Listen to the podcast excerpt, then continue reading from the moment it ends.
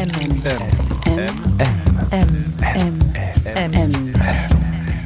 Le goût de M.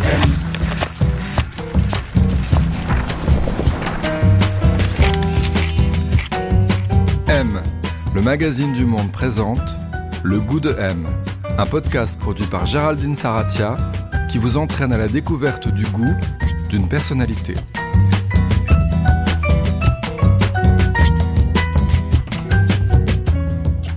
Qu'est-ce qu'avoir du goût Pour y répondre, cette semaine, le goût de M a rendez-vous avec Pomme. Elle est chanteuse, auteur, compositeur, interprète. Elle est révélée en 2019 par son deuxième album, Les Failles, un disque très intérieur, profond, à la beauté intemporelle. La jeune femme, qui s'accompagne souvent à la guitare ou à l'auto-harpe, touche sa génération et bien au-delà en chantant ses fêlures, ses amours, mais aussi le manque de confiance en soi, la difficulté de s'affirmer et d'être pleinement soi-même. Son dernier album, Consolation, disque maison, disque champignon, revisite cette fois les fantômes de l'enfance, la fabrique de la mémoire et tente de trouver un possible apaisement. Pour en parler, mais aussi de son goût, de son parcours, on la retrouve dans le quartier du Marais à Paris, au 62 rue des Archives précisément. Elle nous a donné rendez-vous devant un musée qui l'inspire tout particulièrement. Ah ben la voilà, tiens. Bonjour, Alors où est-ce qu'on est, Paul, ici au musée de la chasse et de la nature. Et Euh, alors, euh, pourquoi, pourquoi vous avez voulu qu'on vienne ici? Bah, je suis venue une fois ici et il y avait un gros ours empaillé, et ça m'a marqué. Et euh, j'avais envie de revenir parce qu'une seule fois c'était pas suffisant. Et donc je me suis dit que c'était l'occasion de revenir. C'est un espace qui vous ressemble ici? Bah à la fois euh, oui et non dans le sens où euh, on pourrait me dire ah musée de la chasse mais Ouais. tu es contre la chasse. Et en même temps je pense que parfois c'est étrange mais le fait d'être euh, au contact d'art, euh, d'animaux, enfin de voilà de, de dessins d'animaux, de- Ouais. d'animaux en général et disons d'iconographie d'animaux c'est un truc rassurant pour moi ouais.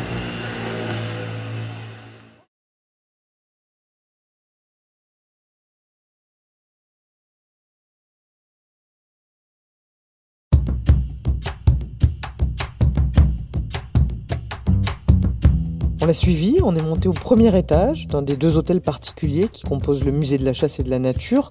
On a emprunté le long couloir, on a tourné à droite, on est arrivé dans une très grande salle tout en bois, la lumière tamisée, au mur de grandes tapisseries représentant des scènes de chasse, un peu partout des têtes d'animaux qui semblaient nous regarder. On s'est installé face à face dans les deux canapés verts et là je lui ai demandé quel était le goût de son enfance, celui dans lequel elle avait grandi. Doux amer, enfin un, un- un goût qui est euh, à la fois euh, agréable mais en même temps qui pique un peu à la fin quoi, Mm. genre une endive un peu. Le goût d'une endive peut-être parce qu'une endive c'est au début un peu frais et puis à la fin c'est un peu un Mm. peu amer quand même. C'est des sentiments mêlés comme ça. Exactement. Alors vous avez grandi dans la, la périphérie de Lyon, enfin pas très loin, Oui. je crois. Ça ressemblait à quoi la, la maison ou l'appartement dans lequel vous avez grandi? C'était une maison à la base euh, qui était de taille euh, moyenne pendant la, la moitié de mon enfance hein, jusqu'à mes 10 ans. C'était 80-90 mètres carrés, mais on était 6. Et donc au final, euh, on partageait euh, les chambres, on était plusieurs dans chaque chambre, on était dans des lits superposés. Vous Et- étiez quatre enfants. Oui. Ouais. Rapidement, on était quatre parce qu'on a tous un an et demi d'écart. Donc, euh, moi, j'ai pas eu beaucoup d'années de vie sans avoir mes, mes trois frères et sœurs. Et puis, euh, je crois que mes sœurs et moi, on a dormi dans la même chambre pendant un bon moment. La chambre de mes parents, une cuisine, une salle de bain et un jardin. C'était une maison euh, qui était finalement euh, presque à la même taille que le jardin. Il y avait autant de jardins que de, que de Mhm. maisons. Ça ressemblait à quoi dedans le style de la maison? Enfin, J'ai pas vraiment de souvenir de déco. Mes parents, ils avaient des amis euh, qui étaient. Ils avaient un ami qui s'appelle Michael Van Beek, je pense qu'il doit être euh, néerlandais, qui faisait des, des statues et des peintures. Et du coup, il y avait des statues et des peintures euh, chez moi, mais que de cet artiste-là. Mais il n'y avait pas de, voilà, de style particulier, euh, de couleur particulière. euh. En fait, la maison dans laquelle j'ai grandi, c'était ma grand-mère qui devait vivre dedans, donc c'est elle qui avait choisi tous les papiers peints et toutes les tapisseries. Et au dernier moment, finalement, elle a changé d'avis. Moi, je me souviens que dans mon enfance, il y avait des tapisseries un peu anciennes, euh, pas très modernes, des, tapis- des tapisseries que ma grand-mère de 60 ans avait choisies, quoi. Et puis après, mes parents ont fait agrandir la maison pour qu'on puisse avoir un peu plus d'espace. Et là, on a pu choisir des couleurs de. Moi, j'ai choisi le bleu dans ma chambre, par exemple, donc toute ma chambre était bleue. Ma grande sœur, elle, elle avait une chambre rose, ma petite sœur, elle avait une chambre orange. Et là, il y a un style qui s'est créé, mais qui était plus hum, propre à chacun. Hmm. Voilà, mais c'est dur pour moi de définir le style de la maison parce que c'est une espèce de. hum, Mais c'est surtout ma mère qui décorait. Et ma mère, elle, elle aime les petits objets. euh, Elle, elle avait des, des commodes remplies de petites choses. Et ils sont assez, ils sont chrétiens les deux aussi, donc il y avait pas mal de figures euh, de, du christianisme, des, des statues, euh, des, des petits bibelots, euh, des petits trucs liés à la religion chrétienne dans la décoration. Mm. Et voilà, il y a un salon avec une télé et un canapé et aussi le fameux, l'espèce de hum, fauteuil Ikea là blanc. Ça, c'était le fauteuil de votre mère, quoi. Enfin, plus. Ouais. euh, ouais. Ouais, votre, mère était institutrice. Oui. Si vous pensez à ses goûts, à ce qui l'intéresse, ce qui l'intéressait quand vous étiez enfant, plus jeune, vous diriez quoi? Ma mère, euh, bon bah c'est la plus déjà pratiquante des deux, de mes parents, donc euh, c'est vrai qu'elle est fascinée par la religion en général et pas que la religion chrétienne qu'elle euh, pratique, mais elle a aussi fait euh, une licence de théologie euh, qui était plus large où elle s'intéressait beaucoup et s'intéresse toujours beaucoup à toutes les religions, le l'idée des religions et des dieux et des présences et de en quoi croient les gens et de comment les gens vivent avec des, des croyances et, et se la- relie aussi. ouais. voilà, Ouais. exactement. Elle, elle, elle, elle a aussi, justement, elle avait euh, une petite statuette de Ganesh euh, dans la, devant laquelle elle mettait des petites offrandes et tout. Et moi, j'ai toujours vu faire ça, alors qu'elle était aussi euh, chrétienne. Après, elle est assez euh, fan de musique aussi. Elle joue euh, de la flûte traversière. Et elle, elle aime beaucoup euh, la musique en général. Elle aime beaucoup Ben Mazué. Mais euh, à l'époque où j'étais plus jeune, elle aimait euh, beaucoup Renaud. Euh, la chanson française, la, de la variété, les choses accessibles qui parlent de choses du quotidien, en fait. Je crois qu'elle elle, elle aime bien euh, quand elle peut s'identifier et, et que, et que ça, ça parle de son quotidien aussi à elle. Elle aime pas quand c'est trop compliqué. Hmm. Moi, il y a des chansons de moi, par exemple, qu'elle trouve euh, trop compliquées, je pense, où euh, elle me dit, mais je sais pas, il y a des sens cachés et tout. Elle est très, euh, plutôt au premier degré. Et puis, euh, après, elle est assez intéressée globalement par plein de choses. Elle, elle, elle est euh, très ouverte et, et curieuse, en fait. Et elle, elle a fait des études à la base pour être juge pour enfants. En fait, elle a raté le concours. Et du coup, elle a fait euh, le concours d'instit, mais elle était institutrice dans des prisons. En fait, elle n'était pas euh, institutrice dans des écoles Ouais, euh, primaires. Et elle avait vraiment cette envie. Quand j'étais petite, moi, je me souviens que tout ce qui l'intéressait, c'était de trouver une place euh, professionnellement qui a un, un sens euh, socialement et qui, qui ait un impact euh, positif. Quoi. Elle a un peu ce Mm. truc de vouloir sauver tout le monde, euh, sauf elle, du coup. Mais euh, elle a voilà le goût de, de, de, de la justice et aussi des autres, enfin, l'altruisme. Ouais, Quoi. Ouais. Votre père, lui, était dans l'immobilier. Oui, Vous dites souvent de lui que c'est un homme qui était plus strict, Oui. plus, plus rigoureux, même Oui, oui. parfois colérique. Euh, c'est quoi ses goûts, si vous pensez à lui? Bah, c'est totalement l'opposé de ma mère, donc c'est assez étrange. C'est un peu un mystère pour moi à ce jour, l'idée euh, de ces deux personnes ensemble. Mais euh, en fait, lui, il est euh, un auto-entrepreneur avec un goût pour l'argent quand même, avec l'envie de réussir socialement, l'envie d'être aimé justement, l'envie de, de briller. Il a du coup quelque chose de totalement opposé à ma mère, mais il, a- il se retrouve sur certains trucs. euh, Il aime aussi beaucoup la musique, par exemple. il, Euh, il met quoi, lui? Beaucoup Michel Polnareff, Charles Aznavour, des, des choses finalement euh, moins premier degré que ma mère, parce que Charles Aznavour, même Serge Reggiani, il écoutait, donc c'était plus dramatique, un petit peu moins euh, quotidien, mais plus poétique et tout. Donc il est aussi voilà dans ce truc où il est vachement moins pudique de ses émotions et il aime la pêche aussi. il aime, euh, je dirais qu'il est un petit peu plus dans un espèce de figure de français de son époque euh, qui aime des activités très attendues pour euh, un, un homme de son âge euh, Hmm. et euh, dans, dans la norme de son époque, Oui, vous voulez dire quoi c'est Ouais, ça. ouais, ouais. avec la pêche, l'idée de, de réussite sociale, de réussite professionnelle, de, Hmm. de mettre un beau costume, de- d'aimer avoir des vêtements de certaines marques. Il y a des marques qu'il aime bien. Ma mère, elle, elle s'en fout complètement de, de comment elle s'habille, etc. Enfin, c'est assez, ils sont assez différents. Après, il aime les, les deux, mais mon père, il aime. Enfin, les deux aiment beaucoup les animaux. Vous faisiez beaucoup d'activités dans la nature et tout ça quand vous êtes dans votre famille, quand vous Oui. étiez enfant ouais. Oui, oui, on allait beaucoup. euh, en fait, les, les, les premières euh, vacances dont je me souvienne, euh, qui étaient régulières, c'était dans le Jura, où en fait on allait euh, souvent. Justement, il y avait beaucoup de sangliers et beaucoup d'animaux en fait qui n'existent pas trop ailleurs en France parce que c'est une région où il fait très très froid. Enfin, c'est un petit microclimat un peu. Et du coup, j'allais beaucoup euh, dans le Jura, euh, dans cette espèce de d'atmosphère qui ressemble vachement au Canada que j'ai découvert beaucoup plus tard après. Donc, Ouais. euh, j'ai- compris aussi qu'il y avait peut-être aussi des souvenirs rassurants de mon enfance de Ouais. vacances dans le Jura. On allait pas mal en vacances dans des endroits en France. On visitait beaucoup la France. Et c'est vrai que mes parents, ils aiment beaucoup, euh, ouais, ils aiment beaucoup la nature, euh, la montagne en fait, beaucoup. Mm. Si je vous dis le goût paumé dans votre famille, Mm. qu'est-ce qui était important? Qu'est-ce que vous faisiez? Enfin, La religion, ça avait une grande place Oui, ça Ouais. c'est sûr. La musique aussi, Mm. même si euh, c'était pas de manière professionnelle, mais c'était quelque chose de qui prenait beaucoup de place. Ma mère, elle nous a enregistré chaque frère et sœur euh, et moi sur des cassettes euh, depuis qu'on a deux ans où on chantait euh, des chansons. Elle nous faisait chanter des chansons. Donc il y avait quand même dans, dans, dans l'entité de la famille l'idée de former les, les enfants à- au solfège et à la musique.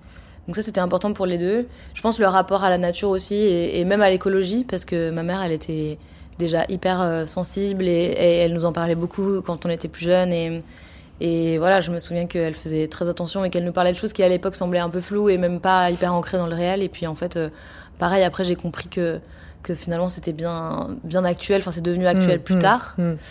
après, euh, dans les, les choses importantes et les valeurs importantes, il y avait l'idée d'être euh, assez droit en fait. Euh, Il y a quelque chose de, quand je dis strict aussi, il y a quelque chose de, où moi justement je me suis rapidement sentie un peu, euh, un peu différente parce que mes frères et sœurs euh, avaient ce, cette espèce de sagesse que mes parents euh, cultivaient vachement, de d'être très de de- d'avoir Mm. des bonnes notes à l'école, de pas trop dévier en fait d'un chemin qui en même temps aujourd'hui me semble un peu flou parce qu'on a tous fait des choses super différentes et on n'a pas fini par être tous la même personne. Il y avait une certaine rigueur et une espèce de façon peut-être un peu traditionnelle de d'éduquer et de et de, de garder euh, une forme de de face aussi, de garder la face. De, on parlait pas pas du tout euh, des émotions. euh, De, et donc une espèce de peut-être presque parfois de froideur qui est Mhm. une pudeur en fait. euh, Émotionnel, quoi. Voilà. Quelque chose de retenu. euh, Ouais. Il y avait un plaisir de manger dans votre famille? Oui. Ouais. Vraiment. Ouais, ouais. Ça, pour le coup, euh, oui.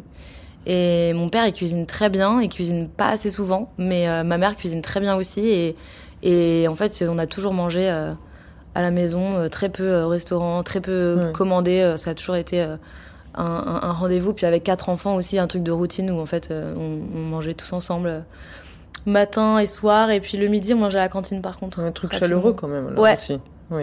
Ouais, ouais, ma mère, elle avait une corne dans laquelle elle soufflait pour euh, nous appeler pour euh, manger. Parce que quand il y a eu l'étage de la maison qui a Mm. été fabriqué, il y avait trop de. C'était trop fatigant, je pense, de monter et de descendre tout le temps. Et donc, elle nous appelait avec une espèce de corne euh, qui pourrait être exposée au musée d'ailleurs euh, ici, parce que c'était vraiment genre une corne d'animal, quoi, dans laquelle elle, elle soufflait.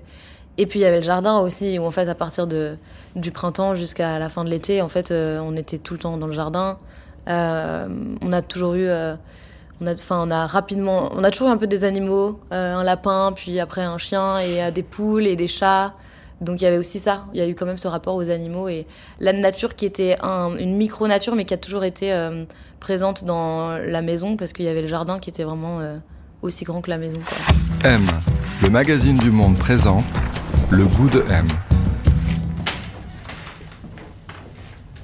Alors, où est-ce qu'on est là, ici, Pomme On est dans le, Dans le couloir du musée de la chasse, et premier étage. premier étage. On vient de sortir de la salle du sanglier. Oui, Et là, on se dirige dans un endroit que vous aimez bien dans le musée, je crois. oui, yes, énorme, le gros ours blanc. Et oui, c'est assez impressionnant, je trouve. qu'est-ce qu'on voit là? Racontez pour les gens qui nous écoutent. Bah, un immense ours blanc qui est un, un ours, euh, un véritable ours empaillé. Et hum, il est vraiment impressionnant et c'est très beau. Il y a quand même d'autres espèces assez rares. hein. Il y a des, des lions et tout. Ouais, il y a tout un tas de. Il y a- oui, il y a des armes aussi, oui, oui. tout à fait. La Là. taxidermie, ça vous plaît ou, euh, Ben, en fait, c'est c'est à la fois euh, un peu euh, morbide et Ouais. en même temps euh, beau. Je trouve que c'est un mélange de d'art et de, de morbide et de malaise parce que c'est quand même des animaux. Il y a cette idée que moi j'adore les animaux et que Ouais. le fait qu'ils soient morts ne me rend pas spécialement heureuse et en même temps le fait de pouvoir les voir, je trouve que c'est beau en fait. Il y a quelque chose de beau. Je trouve que c'est objectivement beau. En fait, là, on est dans une pièce avec plein de têtes d'animaux et je trouve ça beau, quoi. Je, je peux pas m'empêcher de trouver ça beau. Et lui, euh, le 99, là, il, il bouge, il parle, mais je sais plus comment on fait pour le pour l'activer. Là Ouais, il y a un bouton quelque part et en fait, il se met à parler, ça fait trop peur.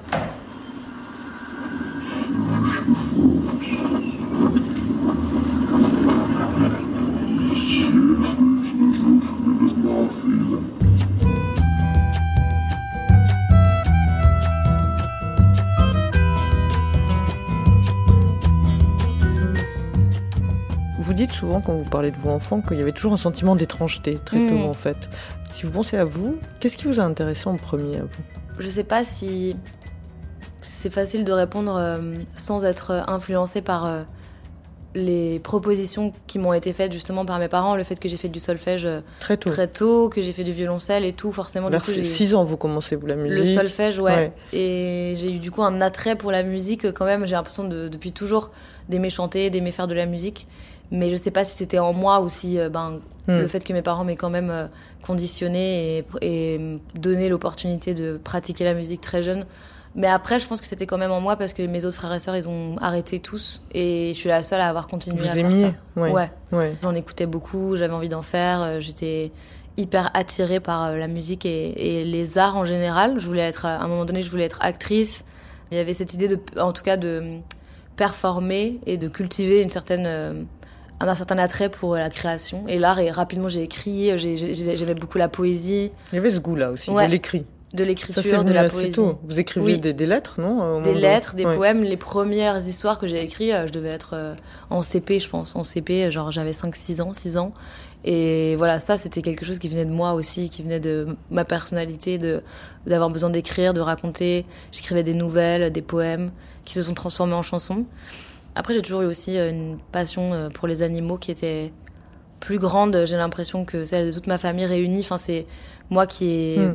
poussé pour qu'on ait un chien. Euh, C'est moi qui ai élevé, en fait, notre chien de famille tous les dimanches matins. J'allais au cours de dressage quand j'étais en sixième. Pour moi, les animaux, c'était le truc le plus important, quoi. Genre, j'allais, avant d'avoir des animaux, je passais plein de temps avec les chats de mon quartier, je parlais aux animaux et tout. J'avais ce rapport quand même très très proche avec les animaux.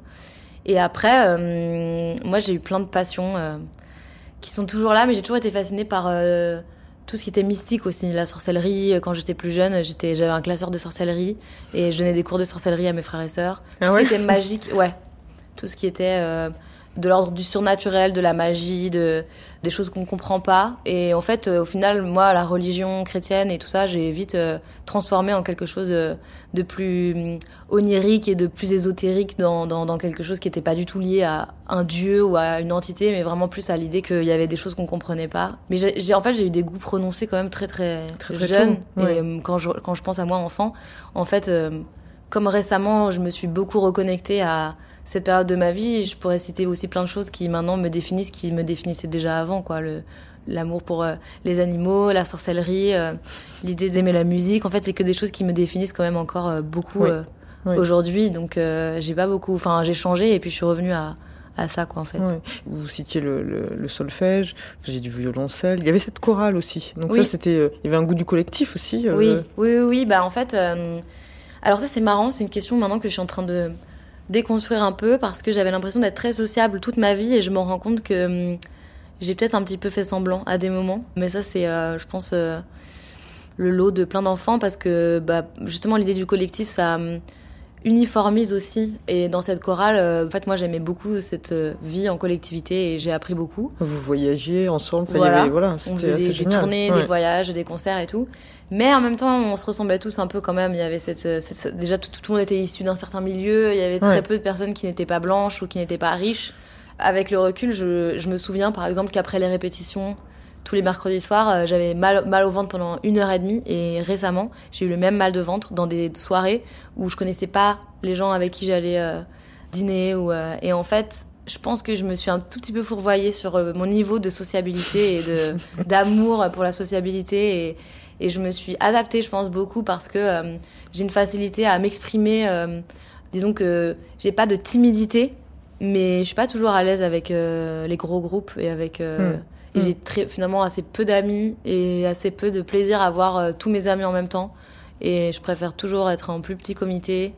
Donc, je dirais que ça a été une, une expérience qui était hyper formatrice. Et puis après, j'ai été pas mal animatrice de colonies de vacances. J'ai, j'aime euh, l'idée d'être au contact avec euh, des gens que je connais pas pendant des courtes périodes et vivre un peu des, des- des expériences, et, mais pas forcément euh, de manière durable. Je me rends Mm. compte que c'est un peu comme des, des parenthèses qui peuvent me faire du bien justement et qui me sortent de parfois cette anxiété euh, bah, sociale ou de Je crois que vous aviez 8 ans quand votre prof de musique ou de chorale peut-être vous a fait découvrir Barbara. Oui. Vous dites c'est c'est ma chanteuse préférée à vie. Mm. Vous pouvez me dire pourquoi Qu'est-ce que vous aimez tant chez Barbara? Il y a quelque chose euh, chez Barbara intemporel déjà, clairement parce que c'est resté et que j'ai jamais euh, perdu euh, le goût d'écouter sa musique et de. de... Enfin voilà, j'ai jamais eu de désintérêt. Et en fait, euh, je pense que quand j'avais 8 ans, il y a eu une espèce de choc euh, émotionnel de, de sa voix, déjà juste du timbre de sa voix, parce qu'elle a une voix particulière. Aussi de la tristesse parfois de, de ses chansons.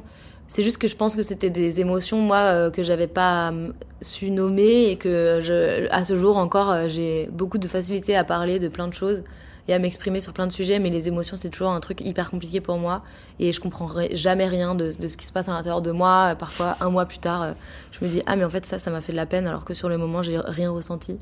Et en fait, j'avais l'impression d'avoir accès à mes émotions Mm. euh, en écoutant euh, ces chansons Mm. et du coup de pouvoir euh, juste me sentir réconfortée et de me dire ok, euh, je comprends mieux ce que je ressentais, c'était ça en fait. euh. Et puis après, euh, ben, je me suis vachement attachée à son personnage, ou en tout cas à ce que j'ai compris de ce qu'elle était, de son histoire aussi, où en fait, euh, elle a énormément euh, souffert de plein de trucs, et puis elle a eu euh, une vie euh, de juive pendant la guerre aussi, donc euh, il y a eu euh, toute cette période de sa vie où elle a fui, où elle, écrit dans ses mémoires que finalement elle se rendait pas compte qu'elle était en fuite et que c'était pas le pire parce qu'elle a eu aussi euh, toute euh, cette histoire d'inceste avec euh, son père. Enfin, en fait, je pense qu'il y a hum, peut-être une sorte d'identification euh, un peu non expliquée qui s'est produite quand j'étais toute petite. Mais à ce moment-là, j'avais pas du tout conscience de pourquoi. Et puis c'est maintenant que 15 ans plus tard, je me rends compte qu'il y avait beaucoup de similitudes ou en tout cas de, de mots qui hum, donnaient un sens à des émotions que je pouvais pas comprendre moi-même euh, Hmm. quand j'étais petite, euh, justement, de cette- ce sentiment d'étrangeté que je pouvais ressentir et d'écouter des chansons tristes et d'avoir cette émotion-là et de me sentir concernée, en fait. C'était très agréable, quoi. C'était comme une sorte de hum, d'ami imaginaire, quoi. Il y avait ce truc de, de- Et pourtant, j'étais très jeune parce que c'est vrai qu'à 8 ans, de aimer Barbara, c'est un peu particulier, mais Ouais, mais la musique, du coup, vous pensez que ça vous servait aussi beaucoup à ça, c'est-à-dire à, à pouvoir euh, exprimer ou ressentir des émotions qui étaient euh, sinon difficilement. euh, Exact. Ça prenait beaucoup de place dans votre vie. ouais. Euh, après, à l'adolescence, ça continue à avoir beaucoup de place pour vous. ouais. Vous vous mettez à la guitare aussi. Mm. Vous commencez, à- enfin, les lettres deviennent des chansons. Oui. vous commencez à écrire vos chansons. Qui c'est qui est très important? Parce que je crois que vous aimiez autant genre Lady Gaga et puis il y a la découverte aussi de tout le folk, de, Mm. de toutes des chanteuses folk à guitare. Ça, c'est assez important. Puis dans vos goûts d'aujourd'hui, on l'entend. Oui. Qui c'est qui était important pour vous? Dolly Parton, John Voilà, euh, exact. June Carter. Ouais. Enfin, ouais. Donc il y avait euh, un mélange d'artistes euh, américaines qui avaient déjà un certain âge à l'époque où moi j'avais 12 ans, et aussi d'artistes contemporaines comme Lady Gaga, même Miley Cyrus. Qu'est-ce que j'écoutais d'autre? Et des artistes françaises francophones aussi. J'écoutais Cœur de pirate quand j'étais plus jeune, des artistes avec... mais beaucoup de... En tout cas quand c'était en français c'était souvent un peu triste. Il y avait souvent ce truc de... de... Ça vous a tiré? Ouais. Mais parce que c'était des choses que je pouvais pas du tout exprimer moi, euh, que Mhm. j'arrivais pas. Mais même Lady Gaga, en fait, quand on écoute euh, ses textes et qu'on s'attarde un tout petit peu sur sa personnalité, son histoire et tout, il y a quelque chose de- d'assez euh, combattant. Enfin, il y a quelque chose de voilà, de, de au final, euh, il y a une résilience et un truc de justement aussi de différence et d'avoir euh, finalement transformé cette différence et d'être devenue une artiste accomplie. C'était beaucoup de femmes en tout cas, ouais, quand j'étais adolescente, euh, c'est à ce moment-là que j'ai commencé à m'identifier à des artistes euh, musiciennes, Ouais. guitaristes, euh, autrices, compositrices.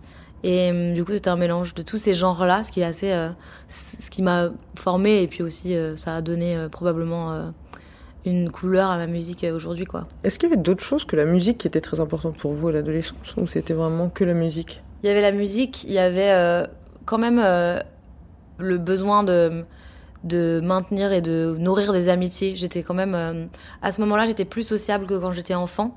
C'est pour ça que j'ai l'impression de m'être adaptée ou je comprends pas trop en tout cas dans mon parcours euh, social et dans la sociabilité parce que quand j'étais enfant, c'était hyper difficile pour moi de, me faire des amis et puis à l'adolescence, je suis devenue euh, une espèce de personne populaire et avec plein d'amis et avec un besoin d'être tout le temps entourée et tout le temps avec des gens.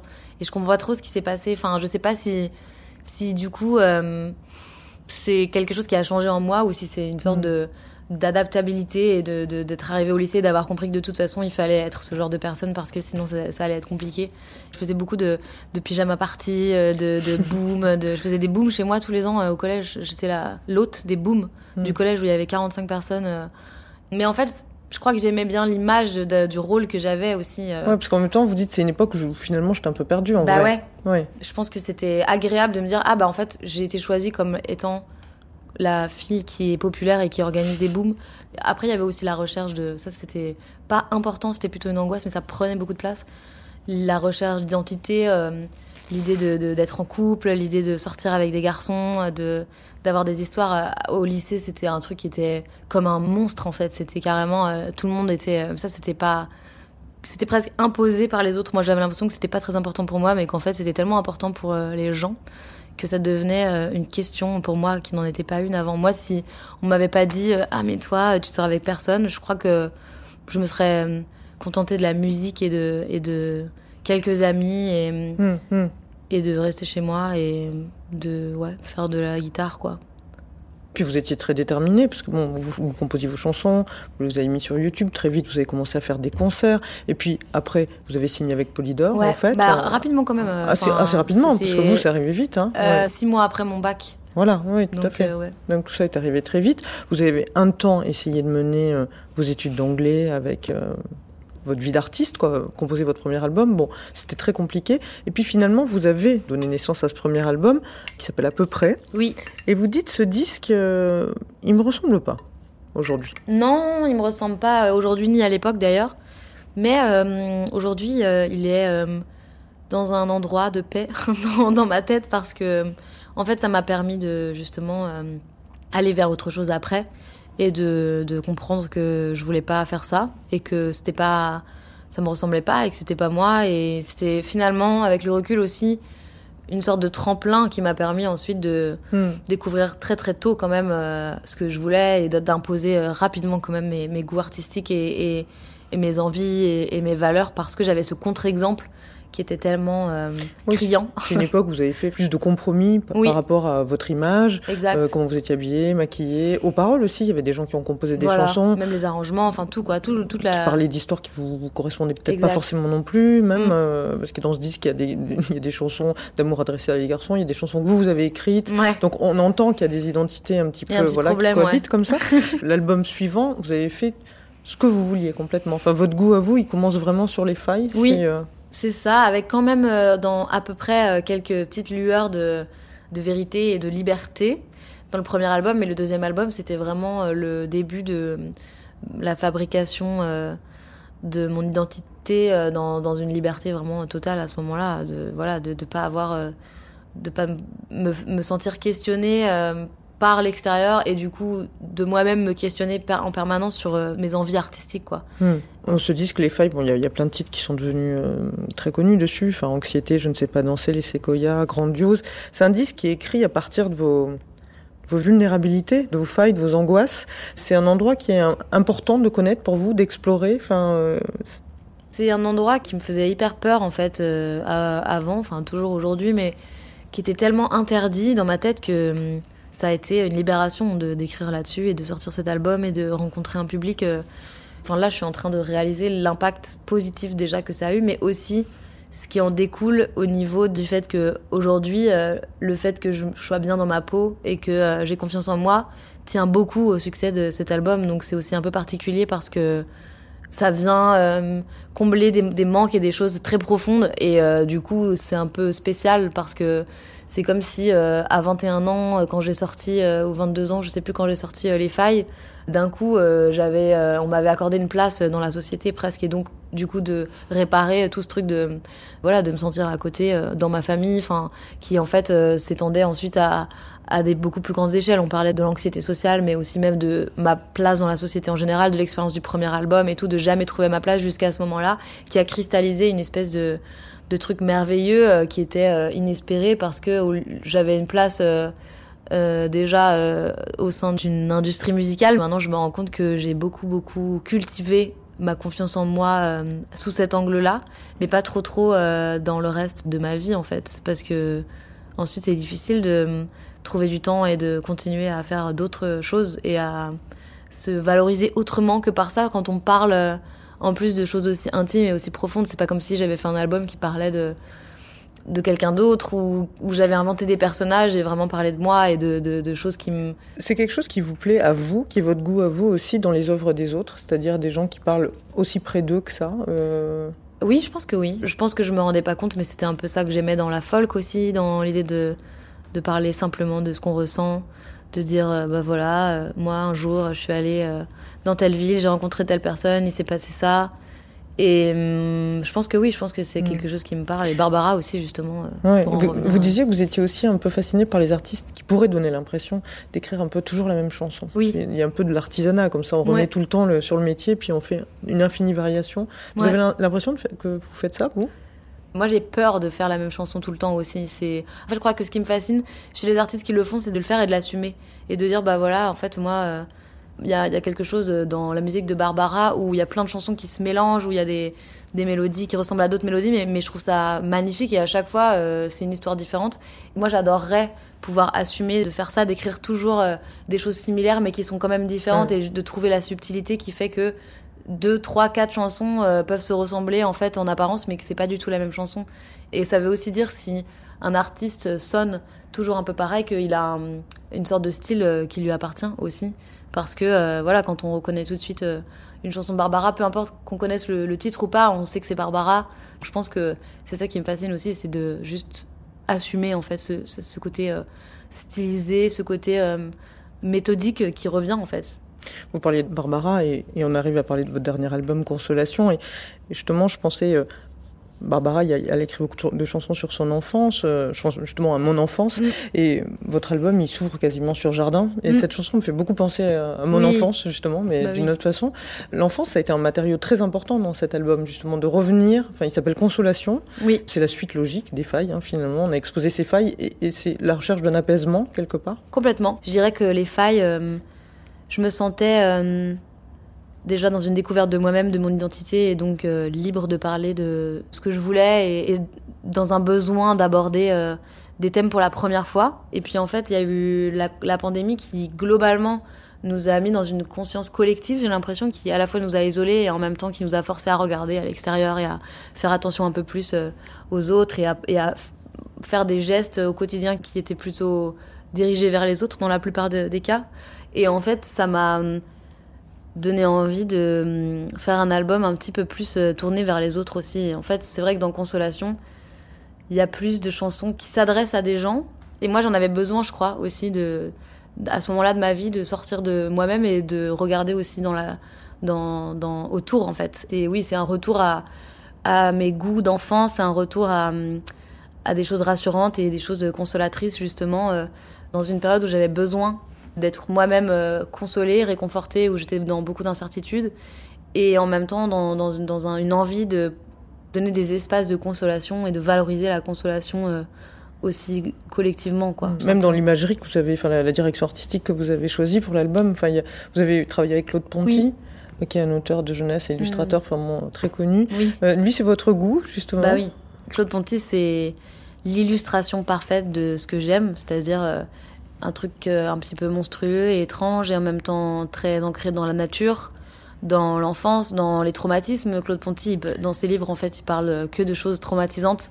Il mais, était euh, victime d'inceste. Voilà, victime d'inceste. Il parle que de choses traumatisantes euh, qui décorent avec des noms de personnages farfelus, avec des, des espèces de créatures. Et en fait, je crois que oui, c'est déjà un auteur et un illustrateur que j'ai lu quand j'étais enfant et qui m'a formé. Mais même euh, à ce jour, euh, il, il représente un peu tout ce qui me plaît. euh, et même dans ce truc de, voilà, de sorcellerie, de, magie, euh, il y a euh, à la fois une très forte présence du réel et de la réalité et de choses traumatisantes et des parents et des enfants et de la famille et des maisons et en même temps des créatures qui n'existent pas du tout quoi et des choses impossibles. Donc je pense que c'est comme une prolongation de mon identité même. Ouais. Et il y a un autre titre aussi qui est important par rapport à, à vos goûts, enfin dans ce disque. Il s'appelle Nelly. C'est un hommage à Nelly Arcan. C'était une auteure euh, canadienne en fait qui s'est suicidée en 2009, je crois, qui avait écrit plusieurs romans, euh, enfin plusieurs livres assez remarqués. Il y a eu Putain, euh, Folle. C'était une femme qui écrivait euh, sur ouais, des expériences de prostitution, sur la violence Ouais. de genre. sur son corps. Enfin Ouais. voilà, c'était une littérature très très brute comme ça, très. Ça, c'est c'est quelque chose qui vous plaît. Enfin, j'imagine si vous lui avez consacré une chanson. Je pense qu'elle a une, ambi- une, une certaine ambivalence aussi. Moi, c'est aussi ça. euh, c'est l'idée que Nelly Arcan, elle a été euh, toute sa vie, euh, qui a été très courte du coup, Ouais. parce qu'elle s'est suicidée à 34 ans, je crois, mais euh, toute sa vie, elle a été dans une sorte de souffrance de, du patriarcat, d'être victime de, de sexisme, de violence aussi dans son travail. Elle était à la fois une littéraire et une travailleuse du sexe. Elle était à la fois dans la dénonciation de, des dictats de beauté et à la fois elle était aussi refaite de plein d'endroits de son corps et de son visage. Et en fait, je pense que je me sens euh, à un autre niveau peut-être, mais moi je me sens totalement euh, dans cette contradiction permanente de vouloir euh, lutter contre certaines choses auxquelles je participe moi-même. Et je trouve que c'est un des trucs les plus courageux que d'être capable de dire qu'on est, on fait partie du- d'un problème et de dénoncer un problème en disant mais je sais que j'en fais partie et c'est aussi pour ça que je peux en parler. Et je crois que ça me fascine un peu parce qu'il n'y a pas beaucoup de gens, je trouve, qui sont capables de d'avoir cette posture-là. Et puis il y avait aussi juste simplement son écriture et ses livres et, le fait que euh, voilà, elle, j'adore son écriture et, ça me parle beaucoup et elle utilise autant de poésie que d'images très crues, que d'images hyper violentes et hyper euh, sexuelles. Et, puis la phrase d'après, elle parle de paysages et, avec une poésie euh, magnifique. Et donc je pense que c'est tout ce qui est hum, ambivalent et qui n'est pas euh, encore une fois.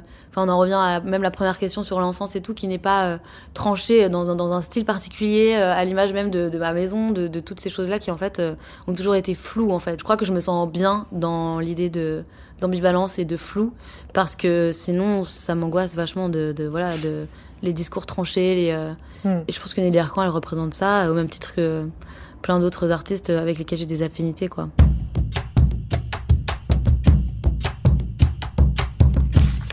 M. M. M. M. M. M. M. Le goût de M. Alors Pomme, on n'est pas chez vous, mais vous nous avez emmené des objets. Alors voyons, qu'est-ce que vous nous avez emmené là? Ça, c'est une petite palette euh, d'aquarelle. Parce que euh, j'aime bien euh, faire euh, des choses que je ne maîtrise pas et créer avec euh, d'autres médiums que des instruments de musique ou de la chanson. Parce que euh, sinon, j'ai l'impression justement de perdre ce rapport un peu euh, innocent à la créativité. C'est important de garder Voilà. une- comme une naïveté ou une- un côté amateur dans. Voilà, exactement. De continuer à créer sans avoir l'objectif de vendre. Ah, vous nous avez emmené un livre aussi. Alors Pomme, qu'est-ce que c'est? Ouais, c'est Goliarda Sapienza, Hmm. qui est une de mes autrices préférées, qui est une autrice sicilienne, qui a écrit euh, énormément de livres, mais qui sont beaucoup sortis euh, en fait euh, après son décès. Et plein de livres qui étaient trop scandaleux à l'époque et hum, qui parlaient de bisexualité, euh, de politique, euh, de Sa vie en prison. sa vie en prison, de, du fait d'être une femme euh, sicilienne dans les années 50. Et Pourquoi, là- pourquoi vous l'aimez, Goliath de Sapienza? Bah, je pense que c'est comme une espèce de dame libre avec voilà des avis tranchés justement et et c'est je trouve une des autrices qui aborde la bisexualité et la sexualité en général d'une façon nouvelle que j'avais jamais trop lue avant et qui Pourquoi est hyper touchante. Bah, il y a une façon de parler du désir et des objets de désir et de, hum, des sentiments amoureux qui est hyper délicate et poétique et hyper imagée et en même temps euh, hyper universelle. Et hum, moi, en tout cas, j'avais, j'avais pas eu euh, de lecture similaire avant euh, de lire Goliarda Sapienza, quoi.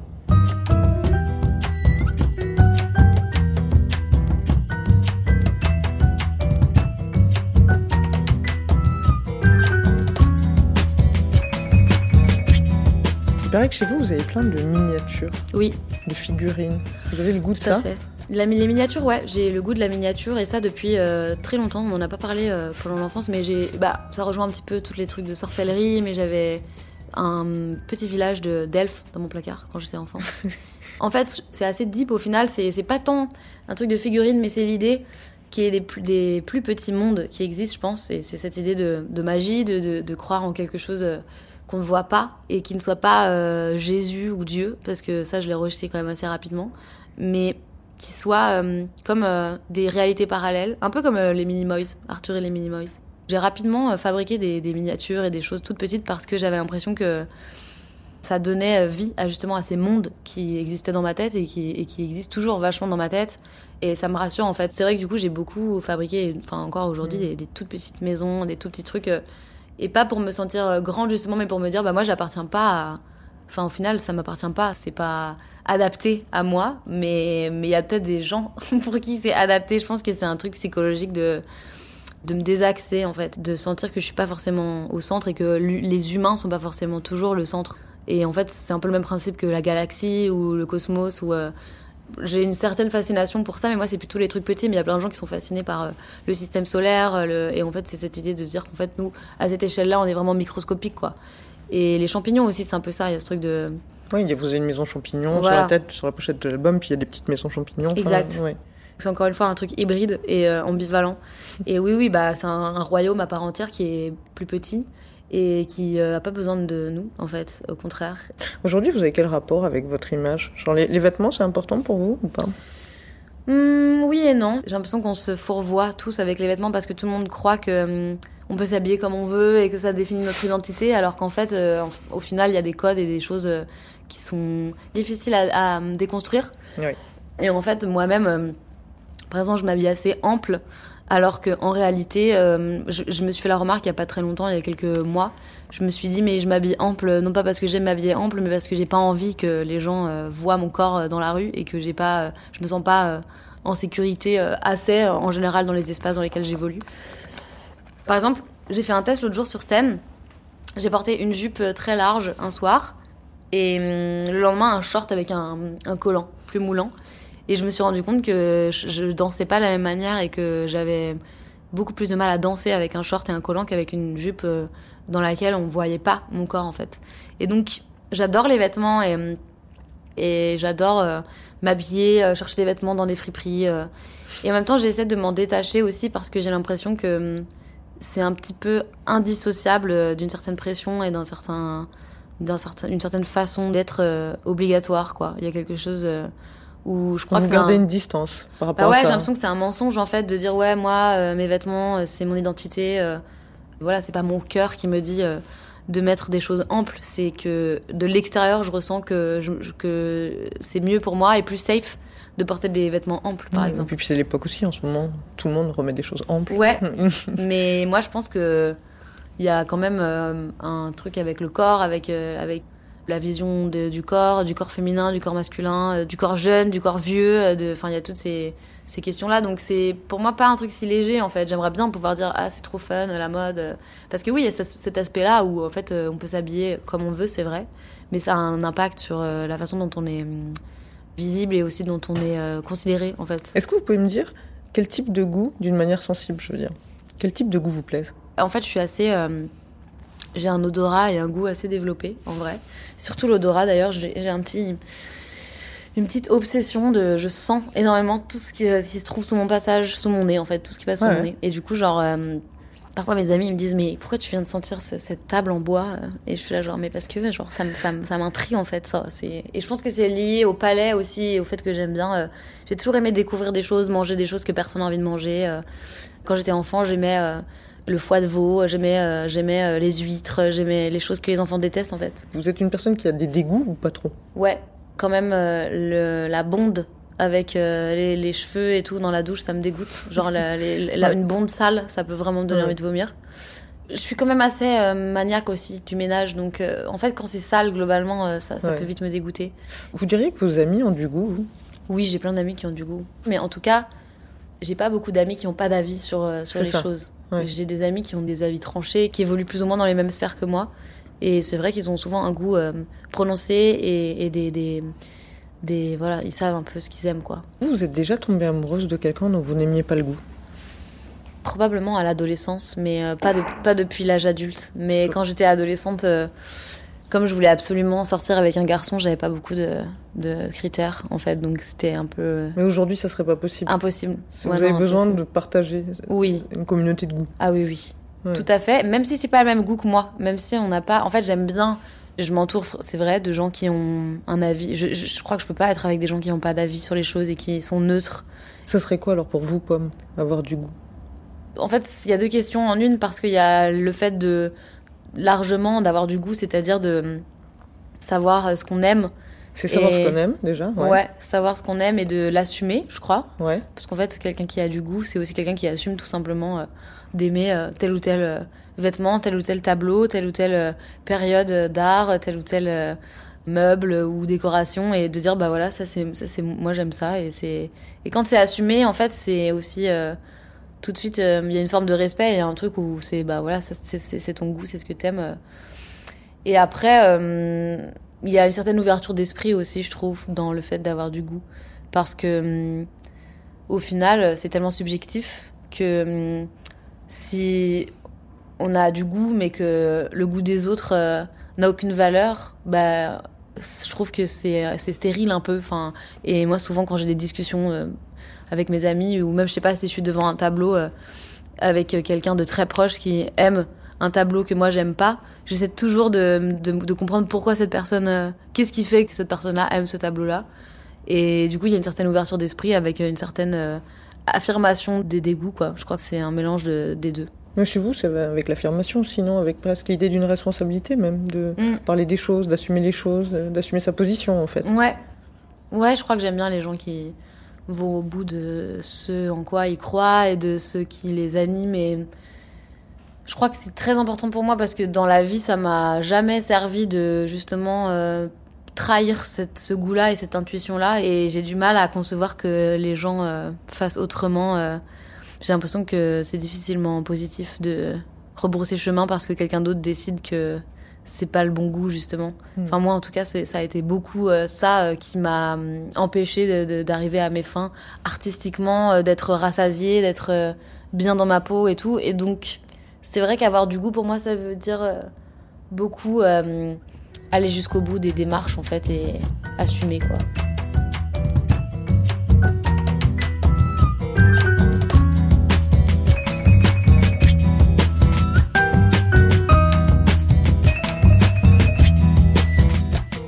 C'est la fin de cet épisode. Il a été produit par Genre Idéal pour M, le magazine du Monde, réalisé par Guillaume Giraud, préparé avec l'aide de Diane Lizarelli et Imen Ben Lachtar. Merci au Musée de la Chasse et de la Nature et à ses équipes de nous avoir si gentiment ouvert leurs portes un lundi. C'était un vrai plaisir. On se retrouve très bientôt avec un autre invité, un autre goût.